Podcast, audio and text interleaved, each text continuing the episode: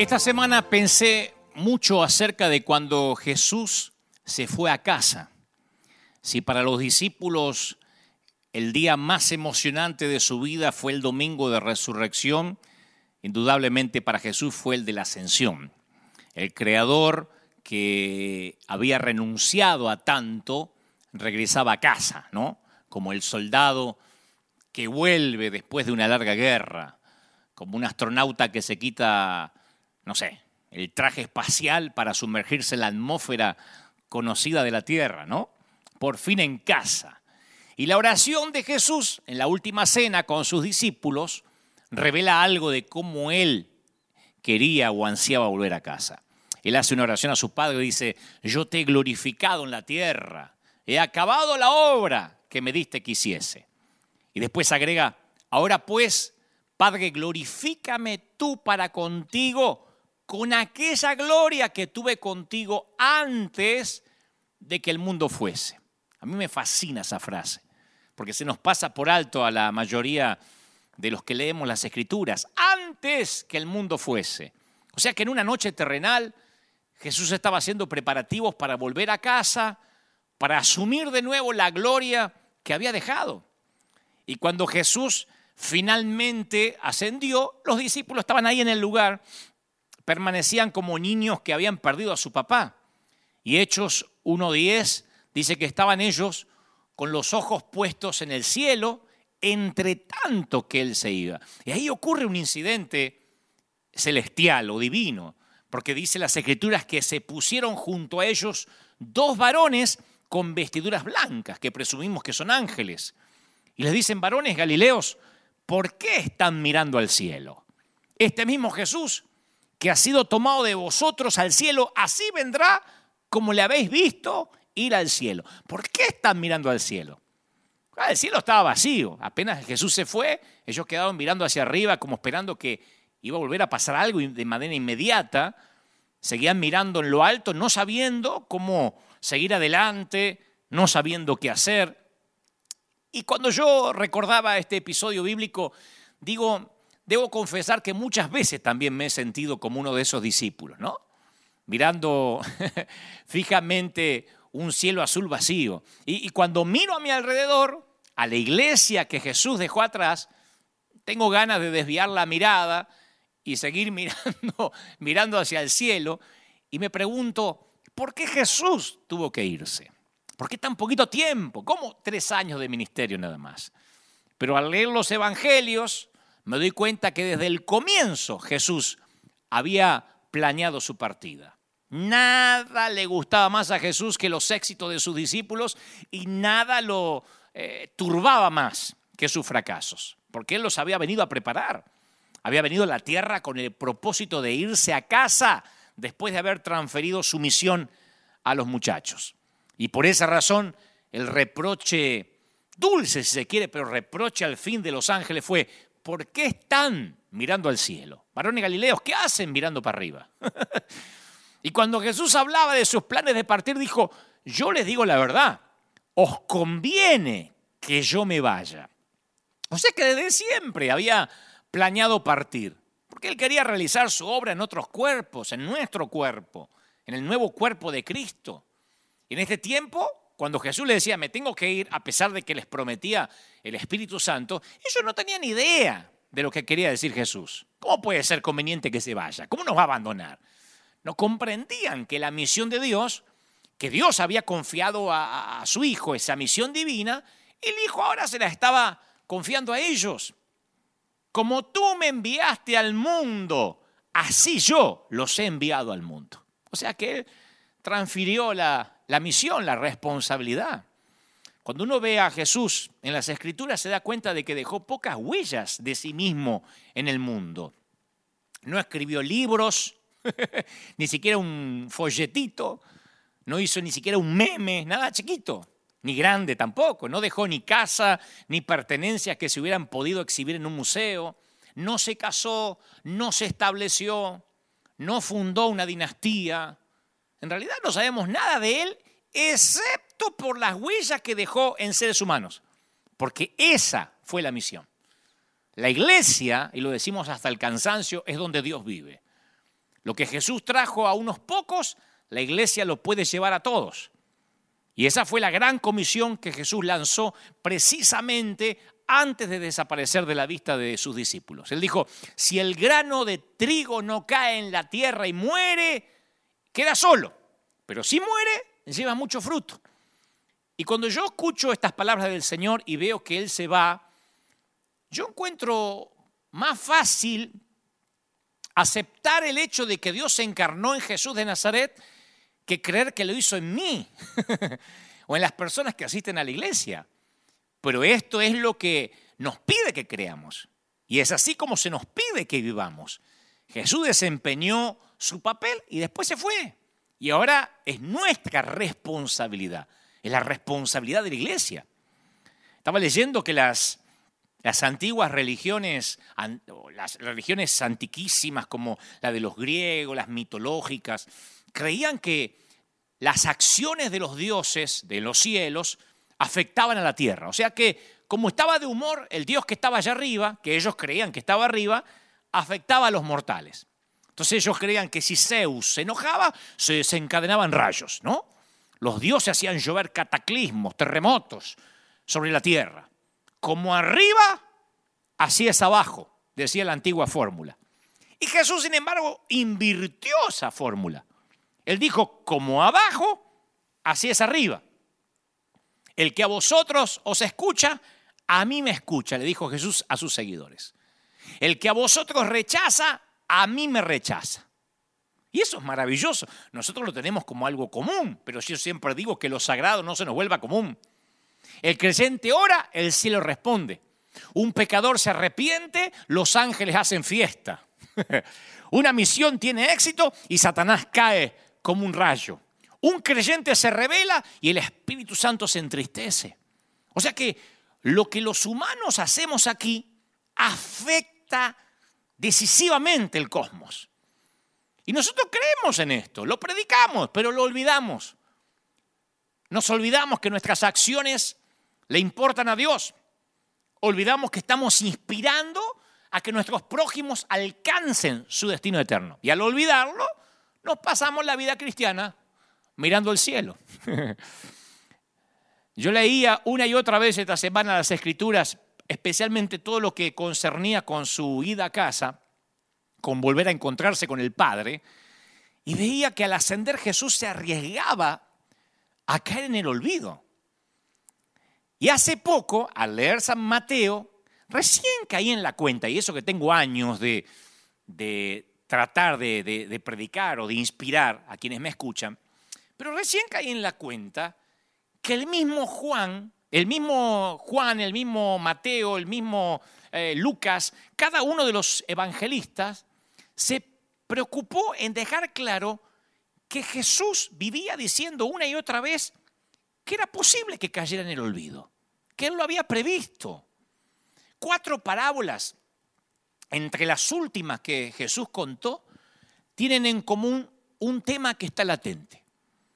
Un propietario que eh, deja su casa vacía, un amo que está lejos pone al frente de su finca a su siervo, un novio llega tan tarde que los invitados caen en la flojera, en la modorra y se duermen, un amo que distribuye talentos entre sus servidores y se va, todo esto concluye en torno al tema del Dios que se ha ido, del amo ausente.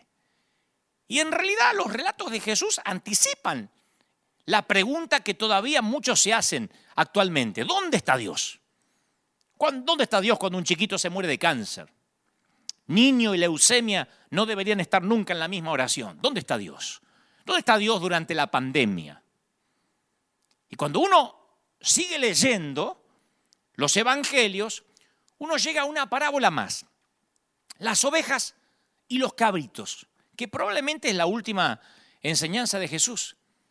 Dice el Señor, cuando el Hijo del Hombre venga en su gloria y todos los santos ángeles con él, entonces se va a sentar en su trono de gloria y serán reunidas delante de él todas las naciones y apartará los unos de los otros como aparta el pastor las ovejas de los cabritos. Presten atención porque no se predica mucho de, esta enseñanza. Y pondrá a las ovejas a su derecha y a los cabritos a su izquierda. Y entonces, dice las escrituras, el rey, o dice el propio Señor, el rey dirá a los de la derecha, venid, benditos de mi Padre, vengan, heredan, hereden el reino que yo les preparé desde la fundación del mundo, porque yo tuve hambre y me dieron de comer. Tuve sed y me dieron de, de tomar, de beber. Fui forastero, me recogieron. Estuve desnudo, me cubrieron. Estuve enfermo, me visitaron. Estuve en la cárcel y no me dejaron solo.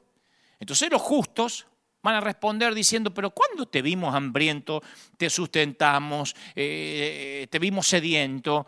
¿Cuándo te dimos de beber? ¿Cuándo te vimos forastero? ¿Cuándo te recogimos, estaba desnudo? ¿Cuándo te cubrimos? ¿Cuándo estuviste enfermo en la cárcel? ¿Cuándo vinimos hacia ti? Y el rey le dirá, de cierto les digo que cuanto lo hiciste por uno de mis hermanos más chiquitos, por uno de mis más pequeños, a mí me lo hiciste. Entonces, para dejar clara la enseñanza, Jesús dice lo que le va a decir a los de la izquierda. Apartaos de mí, malditos. a los cabritos. Al fuego eterno, al diablo y sus ángeles. Porque tuve hambre y no me dieron de comer. Tuve sed y no me dieron de beber. Fui forastero y me dejaron en la calle. Tuve desnudo y no me cubrieron. Enfermo en la cárcel y no me visitaron. Entonces los supuestos cabritos van a decir, pero ¿cuándo te vimos hambriento, sediento, forastero, eh, eh, desnudo, enfermo, en la cárcel? ¿Cuándo no te servimos? Y él responderá diciendo, de cierto os digo, que cuanto no lo hicieron por mis pequeñitos, tampoco por mí me lo hicieron. Y estos irán al castigo eterno y los justos de la derecha a la vida eterna. Yo me conozco esta parábola desde que iba a la escuela dominical, o esta historia, o esta enseñanza pero nunca había advertido su conexión lógica con las cuatro parábolas que la preceden. La parábola de las ovejas y los cabritos responde en forma directa al interrogante que plantean las otras. El tema del amo ausente, el Dios desaparecido. Te lo voy a poner así. En primer lugar, habla del regreso del amo en el día del juicio. Regresó, como ladrón en la noche, y puso ovejas y cabritos de un lado y del otro. Hay que saldar las cuentas, muchachos. Así como lo habéis visto ir, va a venir y vamos a saldar cuentas. Aquel que se fue regresará para arreglar todas las cuentas de lo que sucedió en la tierra. Varones Galileos, ¿por qué están mirando al cielo? El mismo Jesús que se ha sido tomado de ustedes, así va a regresar y vamos a arreglar cuentas. Segundo, la parábola se refiere a que Dios no se ocultó en absoluto, no se escondió, sino que se puso un disfraz de gente rota. Se puso el disfraz de los ungidos menos pensados. Se puso el disfraz de los pobres, de los hambrientos, de los encarcelados, de los enfermos, de los andrajosos en la tierra. En dos ocasiones lo dijo, a las ovejas y a los cabritos. En cuanto lo hiciste a uno de estos mis hermanos más pequeños, me lo hiciste a mí. Y ustedes, cabrito, en cuanto no lo hicieron por los pequeñitos, no lo hicieron por mí. Más clarito, échale agua. Y si nosotros no alcanzamos a discernir la presencia de Dios en la gente del mundo, capaz que la estamos buscando en los lugares equivocados. El Señor nunca dijo que encontraríamos su presencia necesariamente dentro de un templo. Capaz que eso explica el propósito de esta pandemia. que quizá esto nos esté obligando a encontrar su presencia de una bendita vez en los lugares correctos. Hay una vieja película de dos chiquitos que estaban jugando en un granero y se topan con un vagabundo que estaba durmiendo ahí en el pajar y los nenitos asustados le dicen, ¿quién eres? Y el vagabundo, al ver los chiquitos, se le ocurrió decir, yo soy Jesús. y lo que era nada más que una blasfemia, los chiquititos lo, lo tomaron como una verdad. Creían que el hombre era Jesús, una película maravillosa. Y durante toda la película lo tratan al vagabundo con temor, con respeto, con amor. Le traen comida, frazadas, se sientan a conversar con él, le cuentan sus vidas. Y con el tiempo la ternura de estos chiquitos transformó la vida del vagabundo, que había sido un, resulta que había sido un convicto en fuga y nunca había conocido semejante misericordia. Y cuando leí quién escribió el guion de la película, dice que quiso que fuera una alegoría de lo que nos podría pasar si todos tomáramos literalmente las palabras de Jesús acerca de los pobres y los necesitados. Entonces Jesús sabía que el mundo que dejaba atrás cuando subía incluía a pobres, a hambrientos, a prisioneros, a enfermos, a gente rota. Entonces hizo planes para resolverlo. Un plan a largo plazo y un plan a corto plazo. El plan a largo plazo implica su retorno en poder y gran gloria para enderezar el mundo. Pero después le dice, no se queden mirando, no es que voy a venir la semana que viene. El plan a corto plazo significa poner la misión en nuestras manos. O sea, que Él ascendió para que nosotros ocupáramos su lugar. Entonces la gente suele preguntar, ¿dónde está Dios cuando la gente sufre? Y la respuesta es con otra pregunta, ¿dónde está la iglesia cuando la gente sufre? Si la gente se pregunta, ¿dónde está Dios cuando estoy sufriendo? Es porque la iglesia no está ahí. Cuando Jesús se fue, dejó las llaves del reino en nuestras torpes manos. Pero nosotros en lugar de hacer algo con la llave del reino, nos pasamos mirando al cielo. Y hacemos congreso de empoderamiento y congreso de, de power, no sé qué. Y me incluyo, ¿eh? Hacemos congreso para congreso de pesca, congreso de cómo pescar mejor, congreso de cómo recontrapescar. Y nunca salimos a pescar. Y cuando miramos el cielo, en vez de mirar a la gente, es cuando la humanidad dice, Jesús, sálvanos de tus seguidores, por favor. ¿Por qué no nos parecemos más a la iglesia que Jesús describió? ¿Por qué el cuerpo de Cristo se parece tan poco a Cristo? Bueno, yo no tengo la respuesta segura ni infalible porque obviamente soy parte del problema. Entonces me voy a incluir. ¿Por qué me parezco tan poco a Él? ¿Por qué te pareces tan poco a Él? Ahora que me incluí yo, te incluyo a ti. ¿Cómo puede un conjunto pecaminoso de hombres y mujeres ser el cuerpo de Cristo? Y yo respondo con una pregunta diferente. ¿Cómo puede un hombre pecador como yo ser aceptado como hijo de Dios? Pero un milagro hace posible al otro tenemos este tesoro en vasos de barro para que la excelencia del poder de Dios, para que la gloria sea de Él y no de nosotros. Eso escribió Pablo en una de las, en una de las afirmaciones más precisas que jamás se hayan escrito. Está el tesoro, pero en vaso de barro. es como algunos no pueden tomar vino en un vaso de plástico. Dicen, no, es un vino muy caro. ¿Cómo lo vas a servir en un vaso descartable? Bueno, este es un tesoro en un vaso descartable.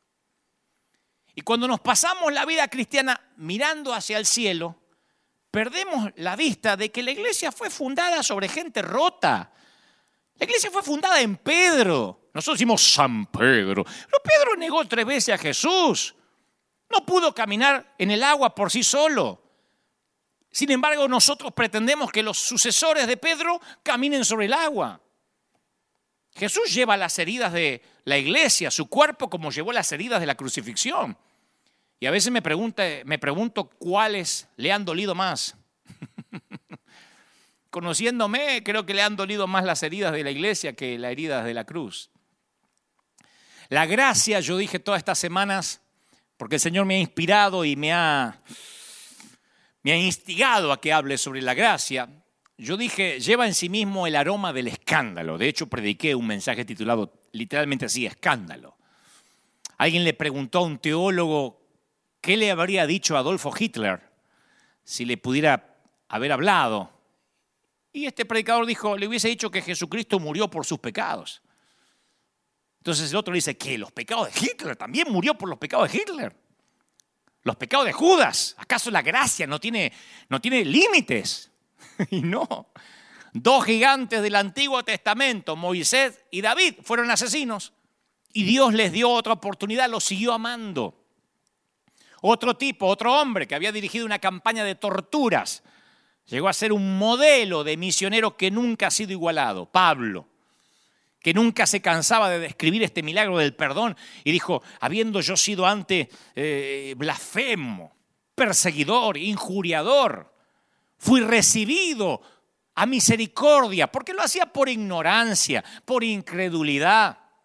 Y agrega Pedro, eh, Pablo, pero la gracia de nuestro Señor fue más abundante con la fe y el amor que es en Cristo Jesús. Palabra fiel y digna de ser recibida por todos, que Cristo Jesús vino al mundo para salvar a los pecadores, de los cuales yo soy el primero. Como decía un pastor amigo, que ahora actualmente está en la presencia del Señor, él dijo, muchas personas se van a llevar una sorpresa en el cielo, ¿eh?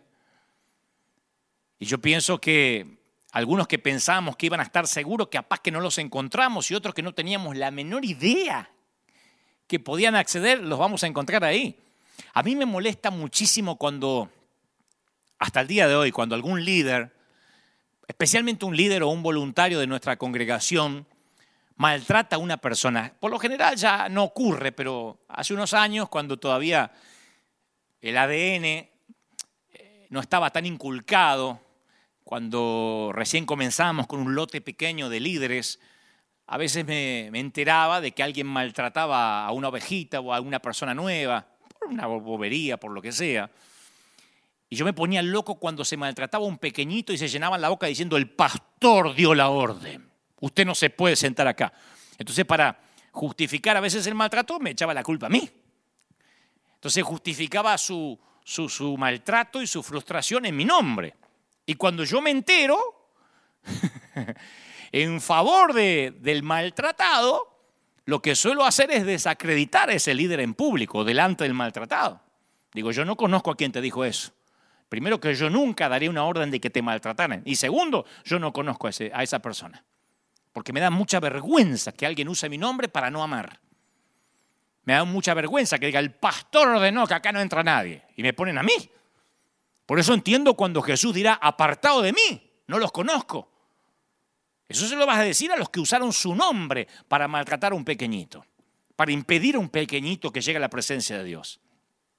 Porque quien no logró ver a Jesús disfrazado de gente rota, no puede alegar de que tuvo un encuentro real con Él.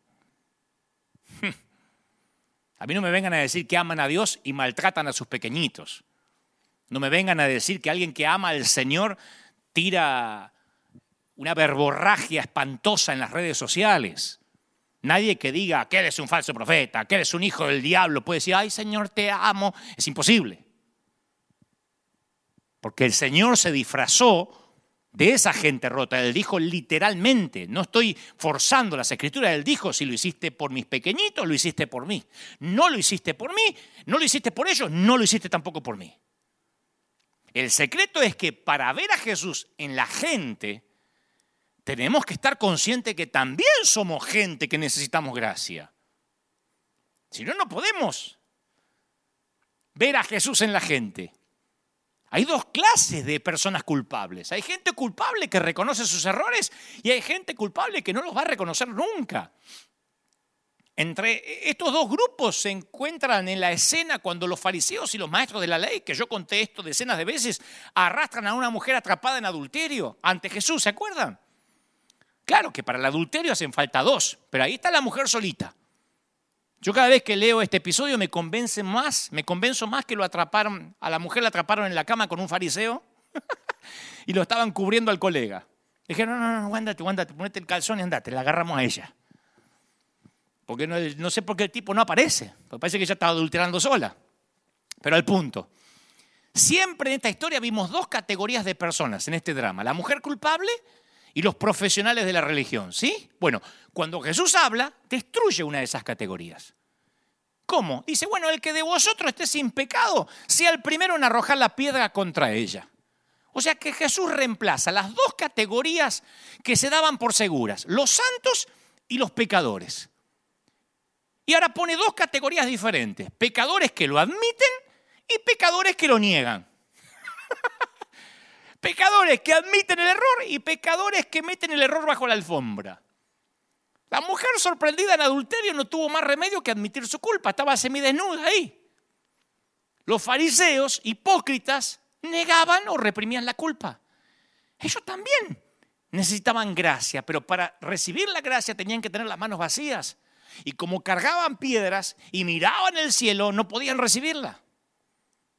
No te olvides de esto, Dios borra la culpa consciente, Pero no te sorprendas si trae a la conciencia la culpa reprimida y escondida. Y te confieso con sinceridad brutal, voy a cometer un sincericidio. Yo me identifico más con los acusadores que con la acusada cada vez que leo. Me da vergüenza, pero es así. Yo niego mucho más de lo que confieso. No te estoy diciendo de ti, hablo de mí. En Argentina diríamos, el que le quepa el poncho que se lo ponga. ¿Mm? Yo, yo cubro mis pecados con un manto de respetabilidad. Nunca dejo en lo posible que me sorprendan en alguna indiscreción pública. Dicho esto, en este relato es la mujer pecadora la que yo veo, según las escrituras, más más cercana al reino de Dios. Y de hecho, solo puedo avanzar en el reino si me hago como esa mujer, tembloroso, humillado, sin excusas, con las palmas de mis manitos abiertas, sin piedras, si es que quiero recibir la gracia de Dios. Y esta postura de estar abierto y sin piedras, sin piedras, las manos abiertas y sin piedras para recibir, es lo que yo llamo el truco o la, o la trampa de la gracia, un truco para obtenerla. Porque uno dice, bueno, la gracia para todo el mundo. Sí, técnicamente sí, pero el término cristiano para ese acto es arrepentimiento. Esa es la puerta de acceso para la gracia. El Señor despierta mi culpa para beneficiarme. Por eso me, me trae contrición de pecado el Espíritu Santo. Dios no está tratando de aplastarme y que yo salga como un gusano después que termine el servicio. Está tratando de liberarme. ¿Y la liberación que exige? Y un espíritu humilde, como el de esa mujer que estaba sorprendida, sorprendida en, el, en el pecado mismo, no el soberbio espíritu de los fariseos que cargaban piedras. Si un defecto no sale a la luz, no se puede sanar. Los alcohólicos saben que a menos que una persona reconozca, sí, soy alcohólico, no hay esperanza de curación. Pero la mayoría de los creyentes somos expertos en negación. Y la negación y el fingimiento son un bloqueo para las arterias de la gracia.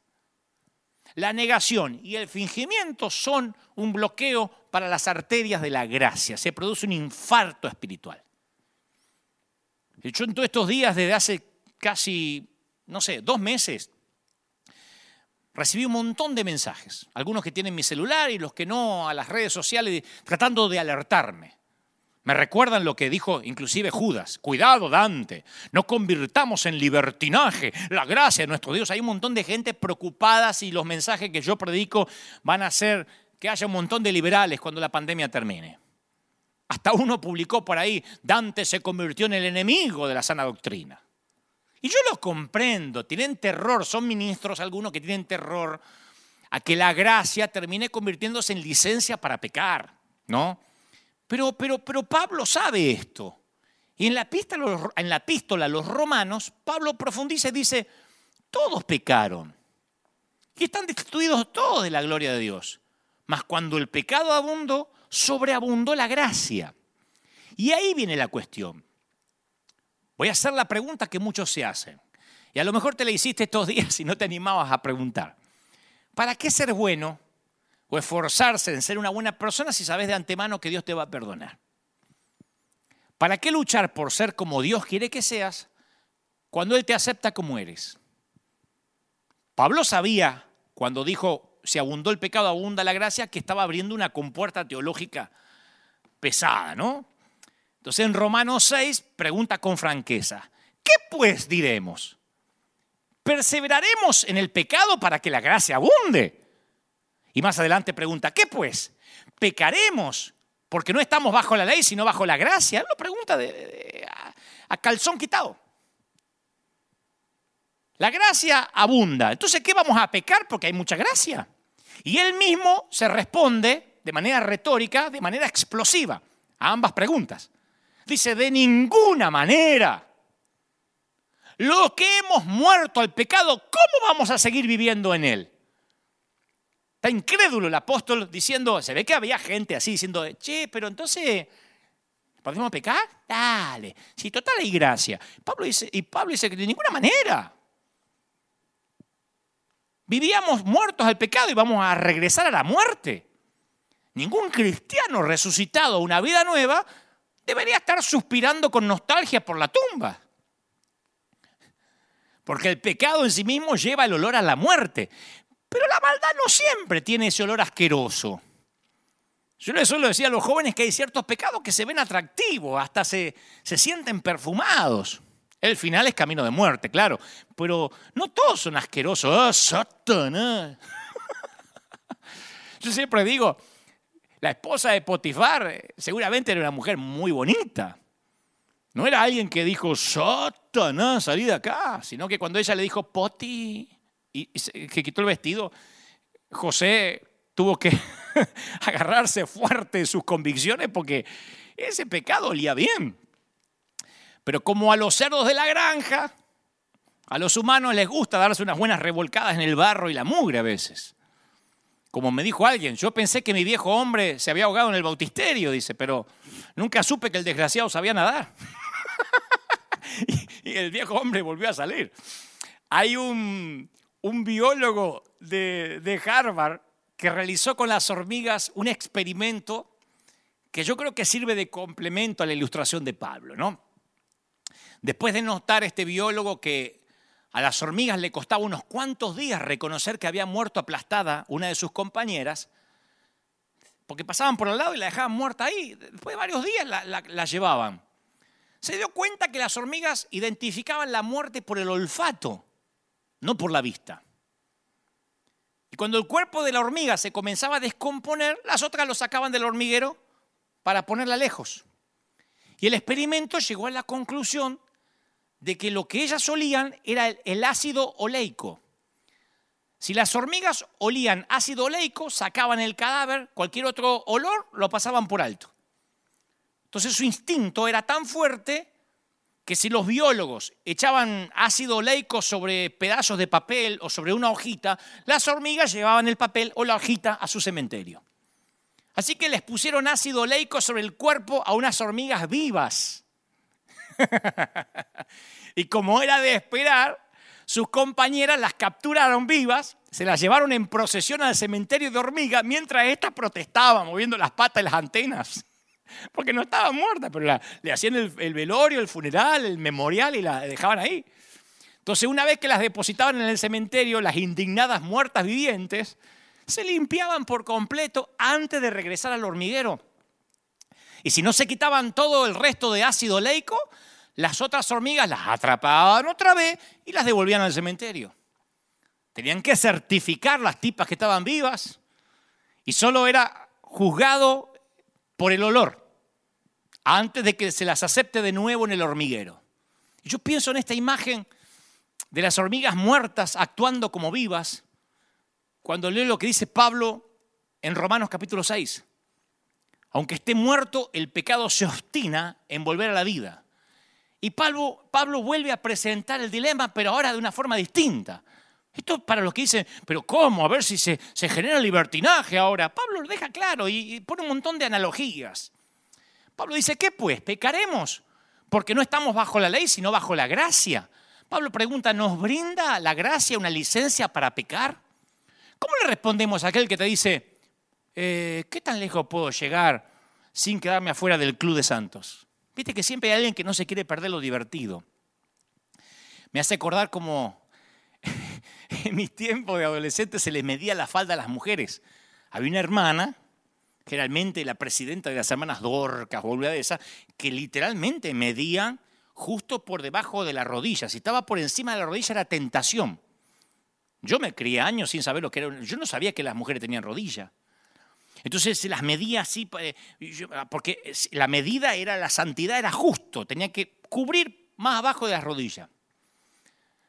O cuando los jóvenes preguntan, por ejemplo, ¿hasta dónde puedo acariciar a mi novia? Porque esas cintas de medir no son solo para la falda, sino hasta dónde pueden meter mano los novios, cómo, cuánto pueden besar. O sea, siempre hay un montón de gente que no quiere perderse nada divertido por culpa de Dios. ¿Hasta qué tan lejos puedo llegar sin que Dios me discrimine? Y la gente que pregunta eso me lleva a otra pregunta. Una, una pregunta así de alguien está intentando hasta dónde puede llegar. ¿Habrá experimentado esa persona la gracia alguna vez de verdad? La segunda analogía de Pablo en Romanos 6, 16 compara el pecado con la esclavitud. Él dice, erais esclavo del pecado. El pecado es un amo que nos controla. Aún en la vida moderna, todas esas cosas que hacen los jóvenes para expresar su libertad, horas con los jueguitos, con el celular, fumar, tomar alcohol, usar drogas, pornografía, son sus implacables amos. Ellos dicen, yo soy libre, no son libres, son esclavos. Y en una tercera ilustración, en Romanos 7, Pablo compara la vida espiritual con el matrimonio. Mucho más que la analogía de la muerte o la de la esclavitud, es la analogía del matrimonio, que responde a ¿por qué ser santo? Él dice, es como decir, ¿por qué amar? Imagínate un novio que le dice a la novia, amor, ¿hasta dónde puedo llegar con, con otras mujeres? ¿Puedo dormir con otras? Yo sé que te va a doler, flaca, pero pensá en todas las oportunidades que vas a tener para perdonarme cada vez que te traicione. Gracias. Un tipo así se merece. Una cachetada y que le digan, como dijo Pablo, de ninguna manera. Es evidente que un tipo así no conoce lo más elemental sobre el amor. De manera similar, si nos acercamos a Dios con esa actitud de ¿hasta dónde puedo llegar? Eso habla de que no lo amás. Es más, capaz que alguna vez pasaste el altar, repetiste una oración como loro, pero si estás pidiendo o tratando de pensar hasta dónde podés llegar sin meterte en problemas, es porque no tuviste un encuentro real con el Señor. El Señor no quiere una buena actuación, quiere nuestro corazón de verdad. Y las buenas obras que haces para con tu novia no son para ganar méritos con ella, sino para expresarle tu amor o tu novio. Entonces, si tuviera que resumir en una palabra la motivación, ¿para qué ser bueno? ¿Para qué ser santo? Escogería la palabra gratitud. Si uno logra comprender lo que Él hizo por nosotros, entonces seguramente la gratitud nos hará esforzarnos para vivir de una manera digna a un amor tan grande. Nos vamos a esforzar por crecer en santidad, no para hacer que Dios nos ame, porque Él ya nos ama. Los cambios internos exigen relación. Los cambios verdaderos exigen amor, si no uno no cambia. Casate sin amor y trata de cambiar para agradar al otro. Tu abuela.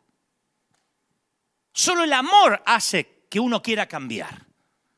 La persona que ama a Dios de verdad se siente inclinada a agradarle a Dios. Y esa es la razón por la cual Jesús y Pablo resumieron toda la ley en un simple mandato. Ama a Dios y a tu prójimo, a los pequeñitos. Si entendiéramos que todo se trata de amar a Dios y a sus pequeños, ya habríamos dejado de mirar el cielo, años mirando el cielo. Ni te cuento mi generación. Me voy con él. Yo no me quedo.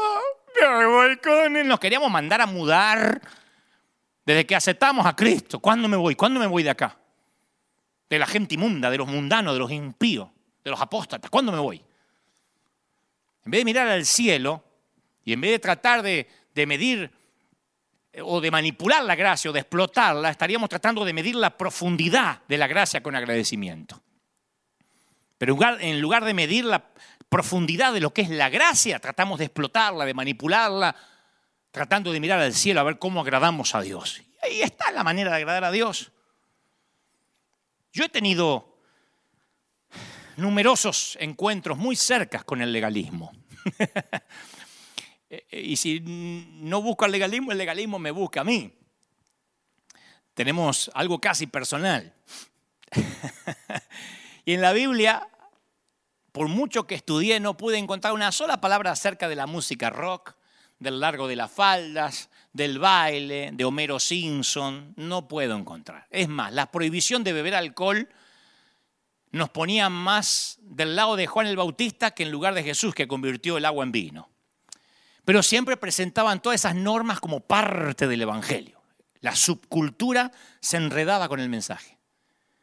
Y yo crecí con la sensación latente que si seguía un código externo de conducta, era la forma en que Dios me iba a amar, la forma en que yo iba a agradar a Dios. Esa frase no me la, no me la pude quitar por años.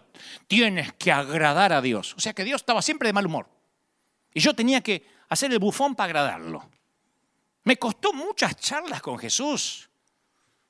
Tuve que ver a Jesús con ojos nuevos infinidad de veces para destilar ese evangelio y sacarlo de la subcultura en la que me hicieron crecer. Pero ¿sabes qué es lo más triste? Que muchos de mis amigos se han dado por vencidos y nunca han podido tener un encuentro con Jesús real por las insignificancias de la iglesia que les bloqueó el camino.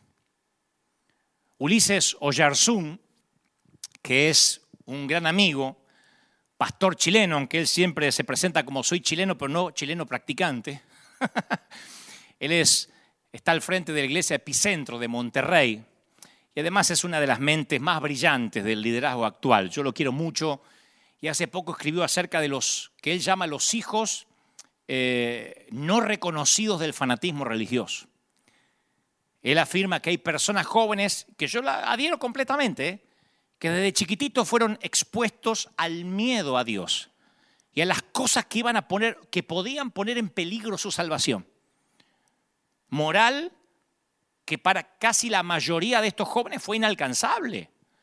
Entonces les crearon una profunda sensación de fracaso, de decepción, de que no le agradan a Dios. Voltaire decía, cuando el fanatismo ha gangrenado el cerebro, la enfermedad ya es incurable. Entonces, esos jóvenes son jóvenes con un hondo sentido, hoy adultos, ¿eh? con un hondo, sentido de, de, fracaso en sus vidas. Porque por un lado no tienen las agallas para vivir una vida como, como los mundanos, pero tampoco tienen fuerza para seguir digiriendo más religión. Entonces algunos siguen yendo, algunos que otro domingo a alguna iglesia, pero ya están desconectados. Hay un montón de jóvenes desconectados. Hay muchos que me consta que iban por la música. Ay, ya voy porque me encanta Hillsong. No, ya voy porque me encanta Jesús Adrián. Van por la música. Pero terminan de escuchar eh, la alabanza y van y se pueden o drogarse, o fumar, o encamarse, o lo que sea. Yo los he visto completamente desconectados.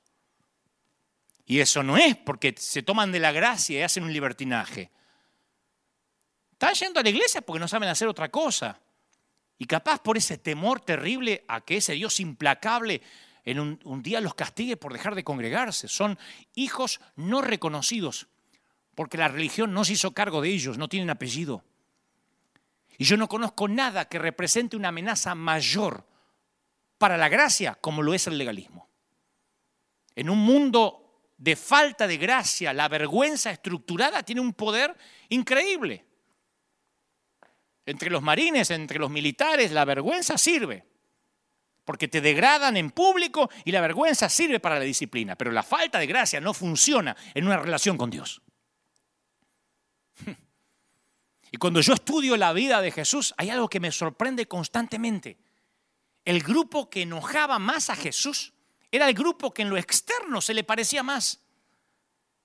Jesús no se parecía a, las prostitutas, a los andrajosos, a los leprosos. Jesús se parecía a los, fariseos externamente. ¿eh? Se asemejaba mucho a su perfil personal. Sin embargo, fue a ellos a los que les infirió los ataques más fuertes. Serpiente lo llamaba. Raza de víboras, necio, hipócritas, guías ciegos, sepulcros blanqueados. Digo esto para que dice, ay, así no hablaría Jesús. El Jesús de tu Hollywood no hablaría así. Así hablaba Jesús con los fariseos, con los legalistas. Y los fariseos dedicaban su vida a seguir a Dios, entregaban los diezmos exactos, obedecían la ley más diminuto de la Torá. Muy raras veces estaban involucrados en pecados sexuales o en, crímenes. Eran ciudadanos modelos los tipos. Y las acusaciones hechas por Jesús contra los fariseos demuestran lo seria que consideraba lo venenoso que consideraba la amenaza del legalismo. Y lo menciono no porque tenga algo contra ellos, porque creo que esos peligros son una amenaza tan grande en el siglo XXI como lo eran en el siglo I. En otras palabras, la prueba de la madurez espiritual no está en lo puros que seamos, sino en lo conscientes que estemos de nuestra impureza. Esa conciencia es la que abre las puertas de la gracia. Por eso Jesús le decía, ay de vosotros porque cargáis a los hombres con cargas que ni siquiera ustedes pueden llevar. El que vive mirando el cielo no puede ver a la gente. Y si no ves a los pequeñitos, no puedes reconocer a Jesús en ellos. Y mientras el legalista más hable de tolerar la diversidad, más descalifica al que piensa distinto a él. ¿Coincidencia o escrache? o tienes mi misma doctrina o eres un hijo del diablo. El legalismo es un peligro sutil porque nadie se considera legalista. Ahora mismo debe haber gente en sus hogares que dice, bueno, gloria a Dios que yo no soy legalista. Por eso es peligroso. El Señor dijo, diezmáis la menta, el eneldo, eh, el comino, y dejás lo más importante de la ley, la justicia, la misericordia, la fe. Guías ciegos que cuelan el mosquito y tragan el camello. más clarito. Jesús no les echó en cara a los fariseos el extremismo en sí. Yo dudo que le importara lo que comían o las veces que se lavaban las manos a los tipos. Pero sí le importaba que les impusieran ese extremismo a otros y que se centraran en las estupideces descuidando lo esencial. Miren lo bajo que los llevó el legalismo a esta gente, que eso se ve claramente en la ejecución de Jesús. Los fariseos dispusieron el calendario, la crucifixión de Jesús, para que no interfiriera con el día de reposo. Increíble. Se nos va este detalle. El crimen más grande de la historia fue perpetrado con un cumplimiento estricto de la sana doctrina. Matamos a Jesús, pero qué bueno que no lo hicimos en sábado. Matamos al Mesías, eso sí, con la sana doctrina. Increíble. Estaba leyendo que durante la Alemania nazi había muchos creyentes felices y sacaron un comunicado. Estamos viviendo un avivamiento. Ahí está el comunicado todavía. Del año 30. Estamos viviendo un avivamiento. La nueva Alemania de Hitler está quemando los libros corruptos. Y lo bueno es que Hitler no fuma, no toma vino, se opone a la pornografía y quiere que las mujeres se vistan con modestia. Ese es el líder que necesitaba Alemania, los creyentes. Claro, ahora es fácil señalar con el dedo a los cristianos alemanes de los años 30. Pero ¿cuáles son las trivialidades que nos obsesionan? ¿Y qué cuestiones de misericordia estamos pasando por alto? Porque en los años 30 no se daban cuenta o no querían ver un genocidio, pero les fascinaba que Hitler pedía que las mujeres se vistan decentes. Guardaos de la levadura de los fariseos, que es la hipocresía dijo el Señor, no hagáis conforme a sus obras porque dicen y no hacen. La palabra hipocresía significa sencillamente el acto de ponerse una máscara. Jesús popularizó la palabra, la tomó prestada de los actores griegos.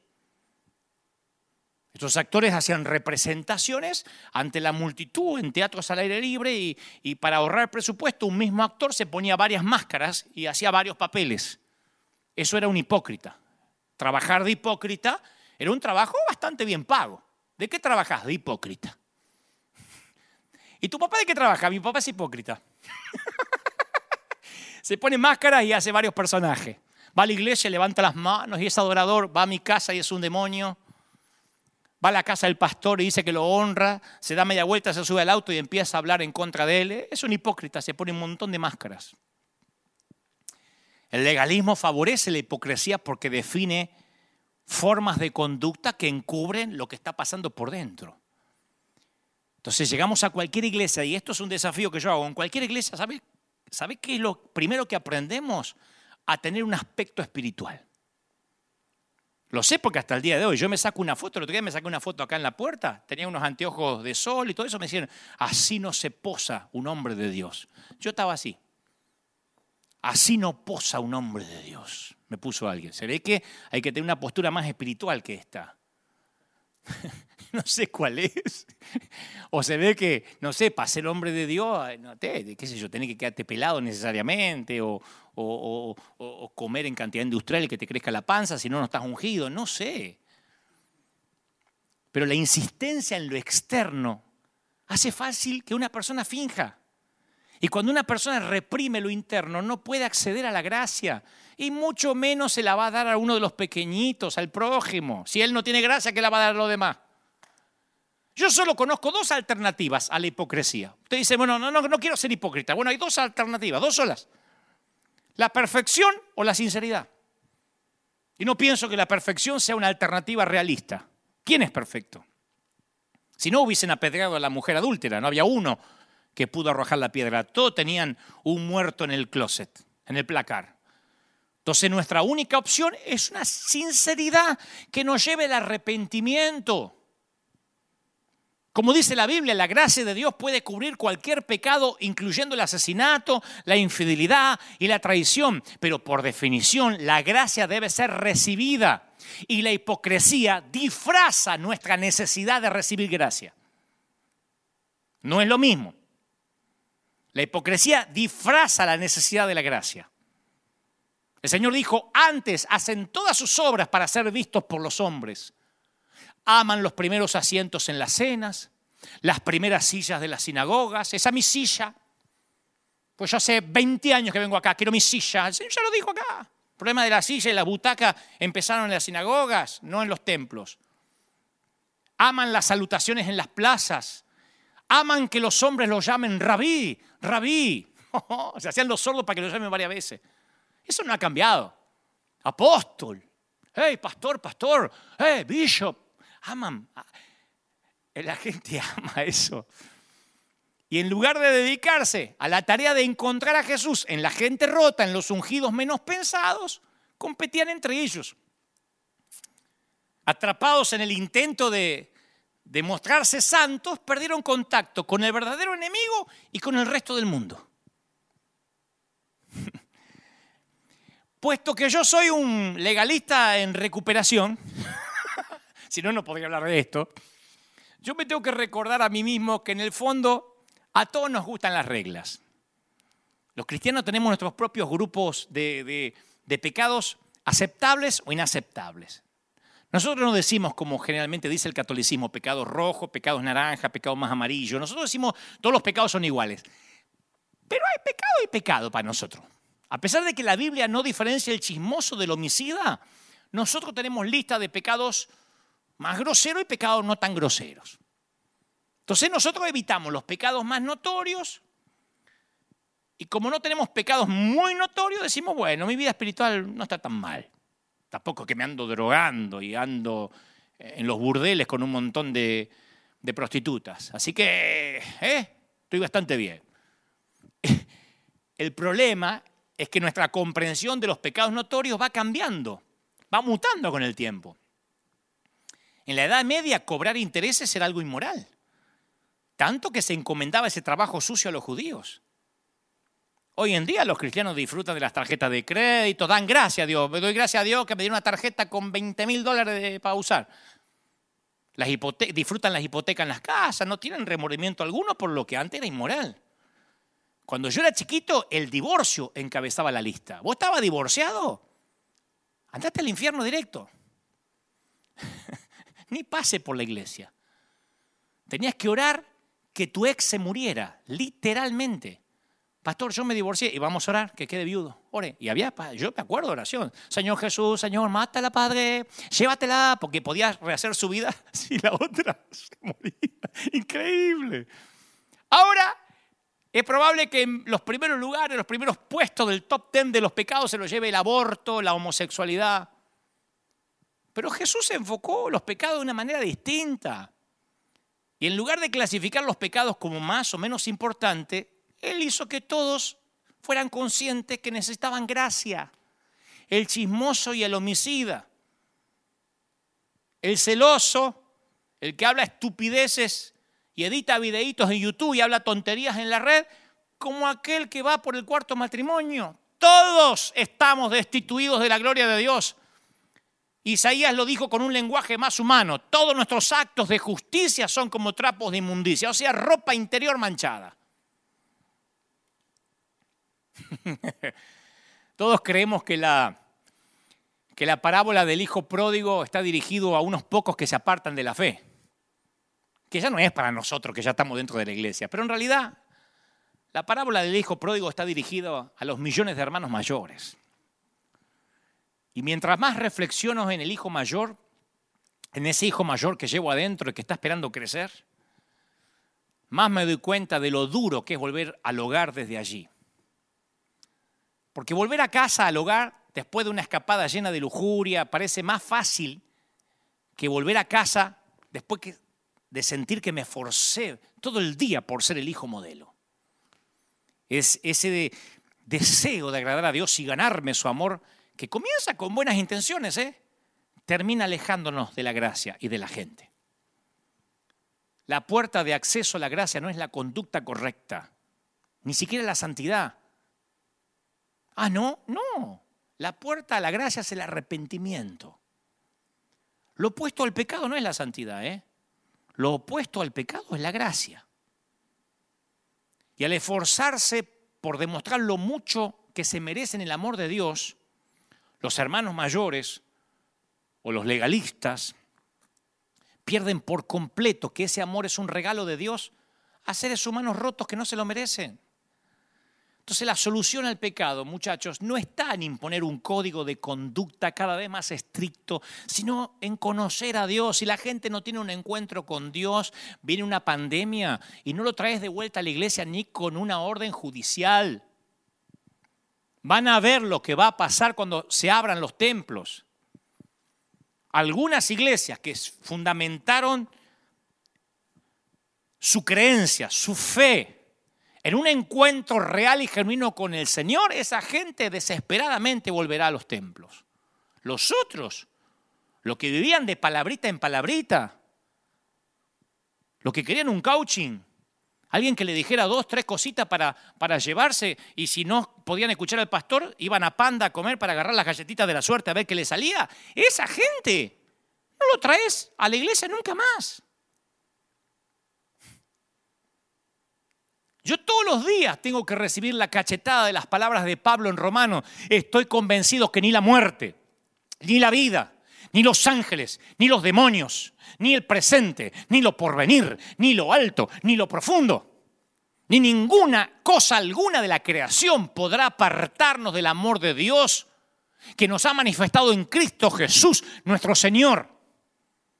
Pero te lo voy a poner así, ni el fracaso, ni una asistencia baja a la iglesia, ni la poca lectura de la Biblia, ni una vida raquítica de oración, ni el divorcio, ni la traición, ni que hayas besado a tu suegra, ni la inseguridad, ni la culpa, ni la debilidad, ni la mala teología, incluso la pérdida de los estribos esta mañana, te podrán separar del amor de Dios. Él nos ama cuando no nos sentimos amados. Él nos ama cuando no actuamos como cristianos. Él nos ama cuando nuestras vidas son un desorden.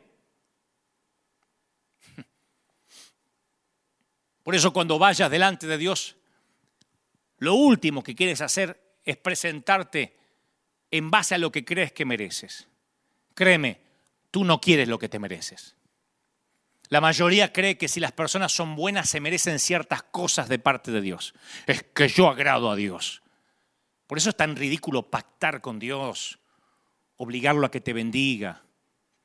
Por eso es tan ridículo la estupidez de querer sellar una palabra con dinero.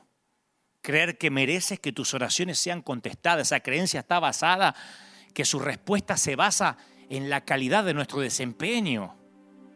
En realidad, cuando presentamos una oración en base a nuestro crédito, estamos fregados. Cada vez que digo estamos fregados me sale la voz de Montaner. Yo conté en varias ocasiones nuestra congregación ya me escuchó esta historia, pero es una de las que más me ha marcado con respecto a la gracia, ¿no?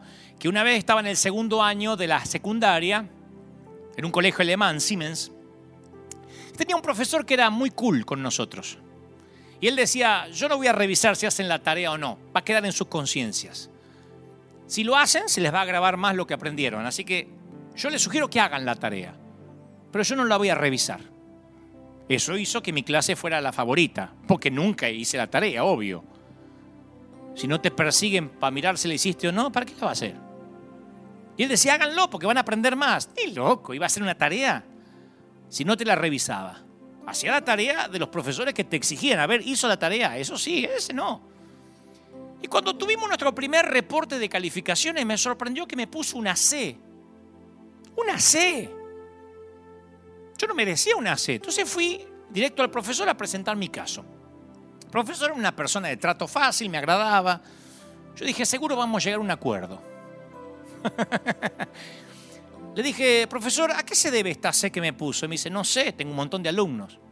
Pero si quiere vamos a ver el cuaderno de calificaciones. Abrió el cuaderno de calificaciones, de mis calificaciones, y noté que puso un montón de ceros o de incompletos en la columna de la tarea.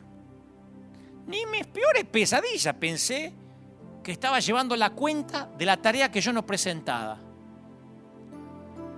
Yo le digo, pero usted no, dijo que no pide la tarea. Y dice, sí, no la pido, pero cuando no me la presentan la califico como cero.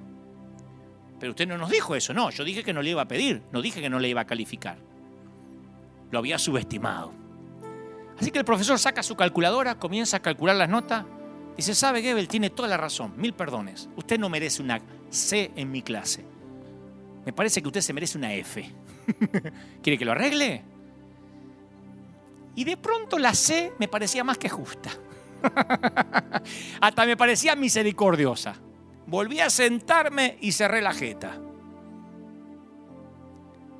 Tenemos que darnos cuenta que si Dios de veras tomara una calculadora y su cuaderno de notas, ninguna de nuestras oraciones serían contestadas. Nadie está calificado para presentarse delante de Dios a reclamar. A reclamar, a decretar. Ninguno de nosotros ha logrado la suficiente puntuación ni las buenas obras para permitirnos de alguna manera tener el derecho de hacer que Dios se mueva. Jamás le pidas a Dios que te dé la calificación que te mereces. Las oraciones genuinas de fe están basadas en la gracia. Presenta tu caso, sí, pero en base a la justicia que se te adjudicó a tu cuenta por medio de Jesucristo en la cruz. Voy a terminar con esto. Hace unos años, cuando yo era muchachito, me enojé mucho con Dios por un tema que no viene al caso. Pero vaya que me enojé, mucho. Oh, Dios tenía una preocupación. Pero yo estaba enojadísimo con Dios. Yo estaba esperando un milagro personal y sentía que Dios me ignoraba. Entonces hice una última oración. Le dije, Señor, no voy a hablar más contigo. Y lo amenacé. Le dije, me voy al mundo. Esta iba a ser la última vez que yo. Voy a seguir yendo a la iglesia porque si no mis viejos me matan, pero no voy a orar más. Y literalmente dejé de orar. Cuando el pastor decía, incline su rostro, decía así. No le hablé más a Dios. Puse jeta así y no le hablé más. Y me acuerdo, en una vigilia, obligado estaba ahí en la vigilia, entre durmiéndome, una anciana se me acercó me abrazó fuerte y me dice, no te imaginas cuánto te ama Dios, Dantito. Él me dijo que te dé un abrazo de su parte. ¿Me permitís que te lo dé? Sí, ya estaba abrazándome, ¿qué iba a hacer? Entonces nunca me olvidé lo que le dije en el oído a esa anciana. Le dije, es que yo decidí no hablarle más a Dios. Y ella me dice, yo sé, yo sé, me dijo la señora, lo sé. Pero él me dijo que él no le importa si le hablas o no. Él te sigue amando y él mantiene en pie su conversación contigo. Podés decidir no hablarle más, pero no podés impedirle que te hable, que te ame y que te abrace. Y yo me sentía enojado por ese amor incondicional, casi pegajoso, implacable, testarudo de mi Dios porque descubrí que no importaba cuán feo me portara, mi padre se negaba a dejar de amarme. Y yo había sido terco y lleno de defectos. Había fracasado un montón de veces, demasiadas veces. Y yo trataba de ahogar las palabras de la anciana, de zafarme del abrazo, pero no podía. Ella me apretó más fuerte y no me dejaba ir. ¡Ay, cuánto te ama, Dantito! El Señor, si supieras. ¡Pac! Te caerías de nalgas. Y fue entonces que tuve un encuentro sobrenatural por primera vez. Fue mi primer encuentro que recuerde cara a cara con Jesús. Y no era como me lo había imaginado. Jesús lucía un viejo vestido con rombos. Un viejo vestido arratonado con rombos. Lentes bifocales, Jesús tenía un cabello totalmente canoso, amarrado con una hebilla barata, una bufanda gris, un bolso marrón que no le hacía juego con los zapatos desvencijados y chuecos. Ese día me di cuenta que por pasarme la vida cristiana mirando al cielo y reclamando, me estaba perdiendo a Jesús, que me abrazaba en persona, disfrazado de anciana. Quiero orar por ti, para que se levante una generación entre los que estás tú, que deje de mirar al cielo y empiece a ver a Jesús entre los pequeñitos. Que tengas ganas de correr a la gracia porque estás consciente de tu impureza, de tu necesidad. Di conmigo, Señor Jesús, te recibo como mi suficiente Salvador. Repite conmigo, estoy roto y deshecho. La vida no me ha tratado bien. Y la verdad que tomé decisiones muy feas. Tú conoces los líos en los que estoy metido. Dudo que pueda irme de esta vida saliendo de esos líos. Soy un desastre. Di conmigo, como el hijo pródigo, fuerte, como el hijo pródigo. Huelo mal.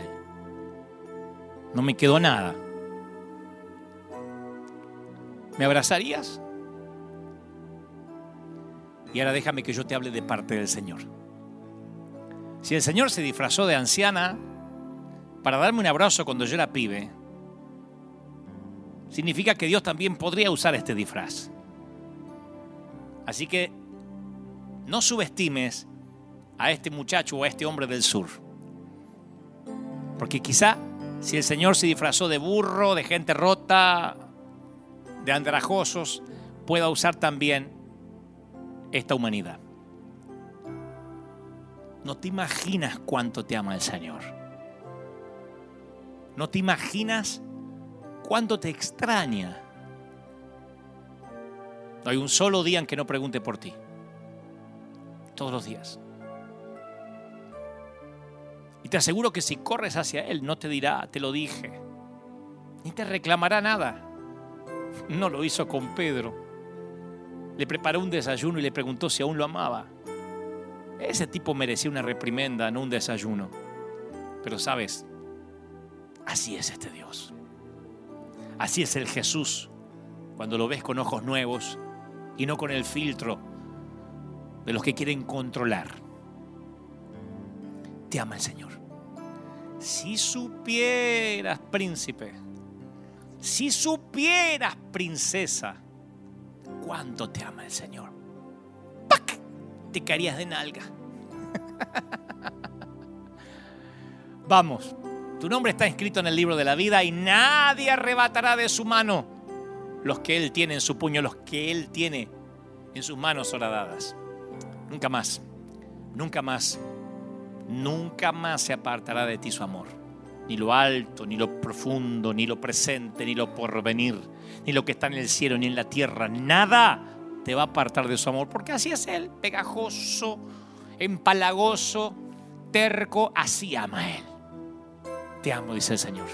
Sí, pero yo pequé, te amo, dice el Señor. Pero metí la pata, Shh, te amo, dice el Señor. Deja de mirar al cielo. Mira a Jesús, que quizás esté mucho más cerca de lo que creías. Quizás Jesús viva al otro lado de la medianera. Quizás Jesús es quien corte el césped de tu jardín. Quizás Jesús está en esa mujer que hoy pasó con sus hijitos. O en la mamá con los cuatro chiquitos. O en la maestra. O en ese hombre que caminaba totalmente triste en el mercado. No sé. No sé qué disfraces usa, pero el Señor dijo, si ves a mis pequeñitos y los haces por ellos, lo haces por mí. Créeme. No te olvides las palabras de Jesús. Voy a orar ahora por todos los que miran, por todos los que son de distintas partes del mundo, por los que recibieron este mensaje. Padre, me uno a miles de personas en el nombre del Señor de las multitudes. Yo quiero orar ahora por los que están tristes. Hay mucha gente que ha escrito en las redes diciendo estoy triste, estoy acabado, me siento una angustia en mi corazón. Hay mucha gente deprimida, hay mucha gente depresiva en sus hogares. Y estos cinco meses de pandemia han hecho que muchas familias terminaran por eh, diluirse. Han hecho que muchos la soledad fuera un gigante que los pasara por arriba. Pero el Señor me dice que te diga, no hay una sola lágrima, hija. No hay una sola lágrima, mamá, que tú hayas derramado que yo no haya recogido en cáliz, que yo no haya recogido en una copa. Dice la palabra que hay un libro de memorias en Malaquías y en ese libro, dice la Biblia, en ese libro allí están registradas tus oraciones, tus momentos de tristeza, los infortunios, las tragedias, los dolores, oro por los que están de luto, por los que no han podido despedir a sus seres queridos, por los que dicen ni siquiera pude darle un funeral honorable a mi papá, a mi mamá, a mis a, seres queridos. Yo oro por los que habían perdido la fe. Estoy orando ahora para que la unción del Espíritu llegue hasta los más profundos de tu corazón. Te pido el favor que te pido cada domingo. Si puedes, ponte de pie con tu papi, con tu mami, con tus hijos. Vamos a orar juntos. Vamos a pedirle al Señor que si esta palabra ha sido guiada por Él, el Espíritu Santo sea el que lo selle, traiga convicción profunda de pecado, saque a la luz lo que estaba en el inconsciente, para que ahora, a partir del arrepentimiento, las puertas de la gracia se abran hacia ti. Varones Galileo, ¿por qué miran hacia el cielo? Miren la visión que fue encomendada, iglesia de Jesucristo. No mires al cielo ahora, no. Ahora es tiempo de ver necesidad. Ahora no es tiempo de ser y decir ya todo está cumplido,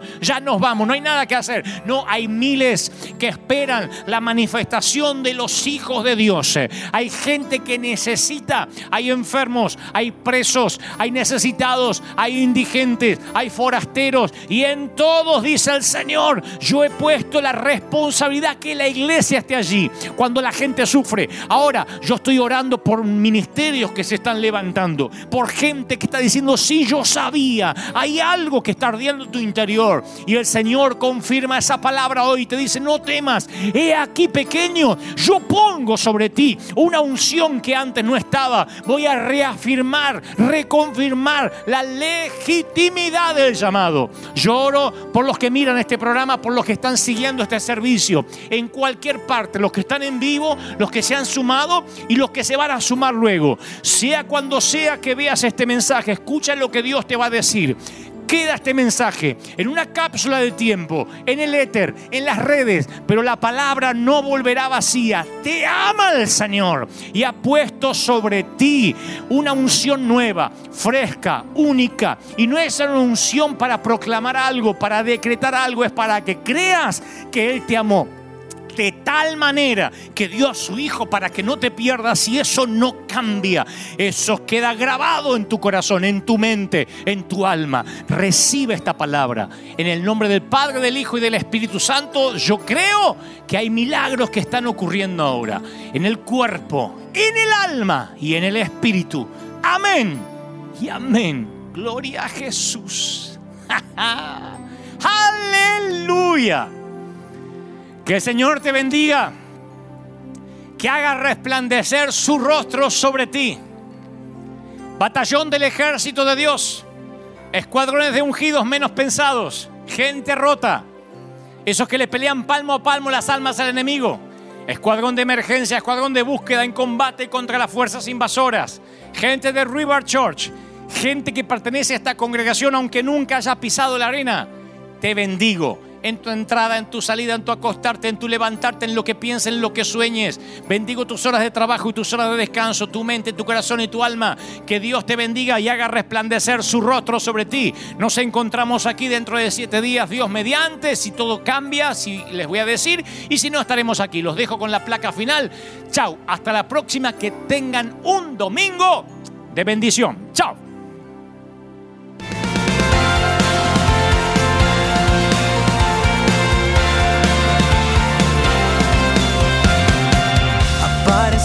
Apareciste una noche de soledad soledad, abandonado y perdido te reconocí. Tu voz diciéndome no temas, yo estoy aquí. El Padre me envió por ti y me curaste las heridas, me sanaste mi Jesús. Todas mis cargas las dejaste allí en la cruz. Algo tan grande no lo puedo comprender. Tu dulce voz diciéndome una y otra vez. oh, oh, oh eres bienvenido, eres amado una y otra vez. Oh, oh,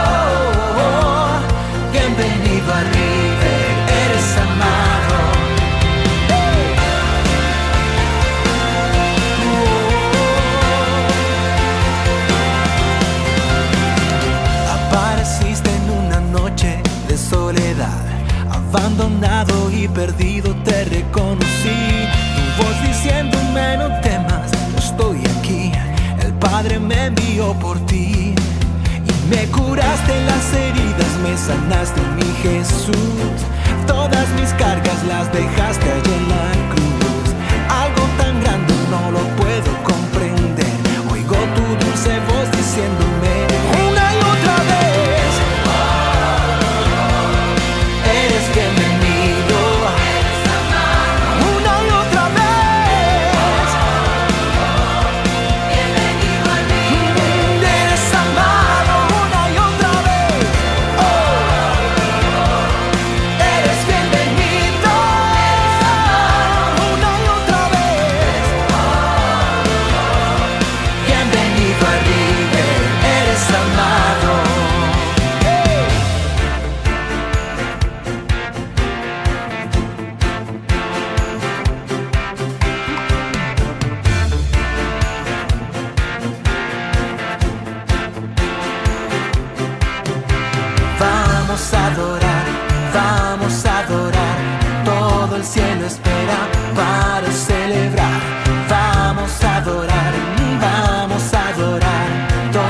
cielo espera para celebrar.